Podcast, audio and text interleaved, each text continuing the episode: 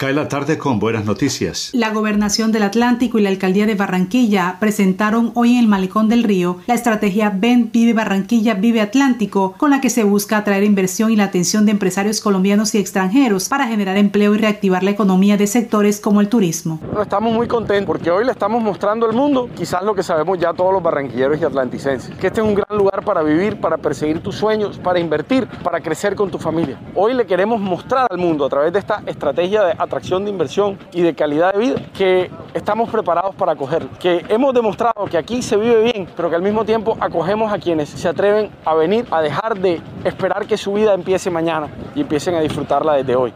Es un territorio con grandes bondades de calidad de vida, de ecoturismo, de generación de empleo, de capacidad de absorber las inversiones que acomete el sector privado y más importante, una ciudad que trabaja unida un territorio en donde todos remamos por el mismo lado, buscando un sueño compartido que es mejorar la calidad de vida y al mismo tiempo la generación de empleo de todos. Hoy le estamos diciendo a Colombia y al mundo, ven vive Barranquilla, ven vive Atlanta. Aquí las condiciones están dadas para atraer inversión, para que vengas a vivir, porque tenemos reglas de juego claras, instituciones con gran capacidad institucional, fortalecidas, trabajamos en equipo con el sector empresarial, con la academia, hay gente preparada, talento humano también que ha tenido un proceso de formación perfecto para sus empresas, pero tenemos un gran potencial turístico, especialmente en el Atlántico.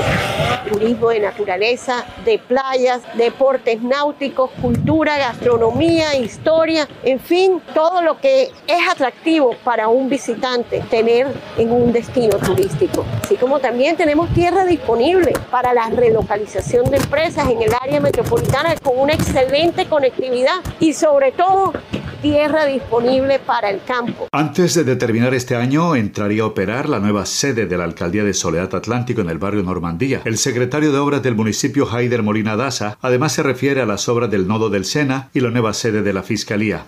Eh, esta es una obra que, que hoy eh, estamos a punto ya de recibirla 100%.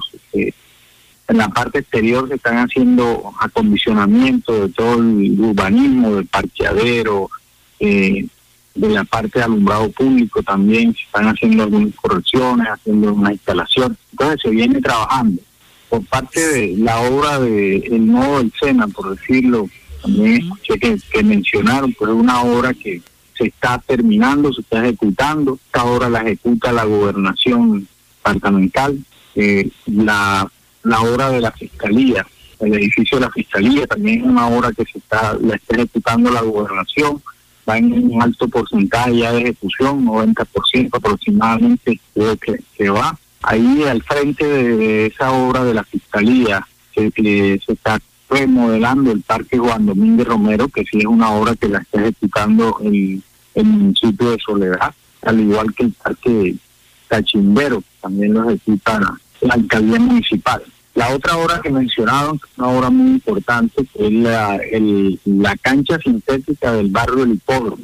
Esta fue una obra que quedó inconclusa por parte de la administración anterior, que debieron terminarla el 31 de diciembre del 2019, de acuerdo a, a un acuerdo firmado por el Consejo, unas facultades que le dieron a la administración anterior, y esto no fue posible.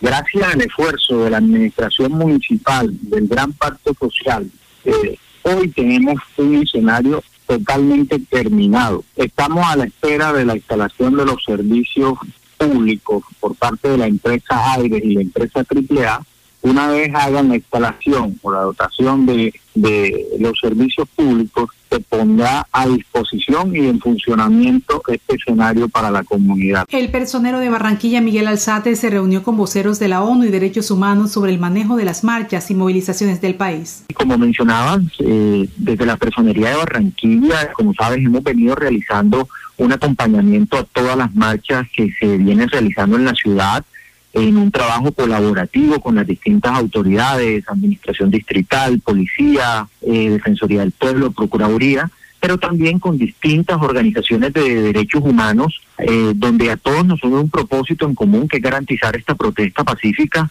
que que tiene un amparo en nuestra constitución política. Eh, por eso nosotros con estas últimas hemos decidido emprender eh, una serie de reuniones, eh, entre ellas con Naciones Unidas, también con el Comité de Solidaridad de Presos Políticos, la Fundación Lazos para la Dignidad, con el objeto de afinar todas nuestras agendas que nos permitan tener mayor eficiencia y efectividad en nuestras actuaciones eh, que nos permitan eh, cubrir todo el largo y ancho de las protestas y así eh, reaccionar más oportunamente para evitar la violación de los derechos humanos, tanto de, los marchantes como de los que no marchan y hasta de los mismos miembros de la fuerza pública. Termina este viernes la actualización del CISBEN en el barrio Las Américas y sectores vecinos de Barranquilla. ¿Qué beneficios ofrece este plan? Le preguntamos al director del CISBEN en Barranquilla, Osvaldo Saumet. Eh, los beneficios que ofrece esta actualización es básicamente eh, seguir dentro de la base del CISBEN, que como bien eh,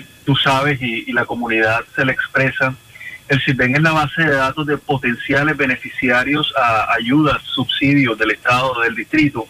Entonces, todas las personas que quieran continuar e inscribirse en nuevos programas eh, o se quieran inscribir por primera vez al régimen de salud subsidiado, pues tiene o debe estar en la base del CISBEN para poder acceder a estos servicios. Entonces, cada cinco años aproximadamente el Departamento Nacional de Planeación decide que debe existir una nueva versión de CIPEN en aras de, eh, con la metodología, pues mejorar, valga la redundancia, la focalización de, de los recursos.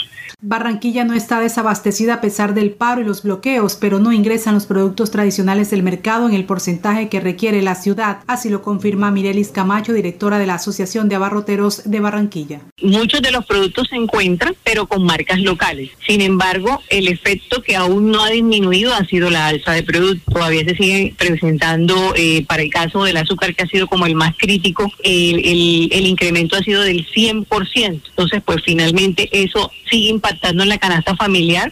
Una, aquel de huevo que costaba 8 mil, ahora vale 12 mil y 13 mil pesos para el tema de, productos perecederos. Entonces, eh, lo que está ingresando en este momento a las plazas es casi que el 30% de lo que normalmente ingresaba eh, el mes antes de, de que se iniciara el paro. Vemos que aceites de las marcas más reconocidas, pero que claramente su, su industria se encuentra en las zonas del valle, no la hay. Azúcar con marcas eh, pronto importadas, que es como el que más estaba moviendo, eh, que no son marcas nada reconocidas, pues también en las que se encuentran en el mercado, pero por ende mucho más costosas. Las harinas, las pastas están en la misma situación. Nosotros tenemos industria local de pastas y demás, pero de pronto no son las marcas tan posicionadas y, y, por eso es que uno llega a la tienda y de pronto ve la tienda eh, surtida, pero eh, con, con, ese, con ese impacto, digo yo, hacia el consumidor final, porque no están sus marcas de pronto de preferencia. Mañana se cumplen 10 años de fallecida Estercita Forero, se va a oficiar una misa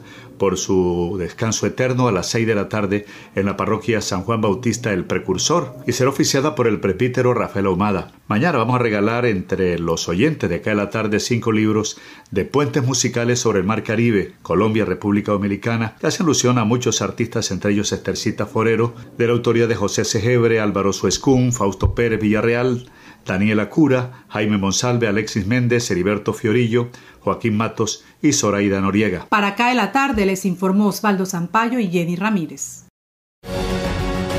Este programa está disponible en todas las plataformas de podcast totalmente gratis. Búsquenos como Radio Ya.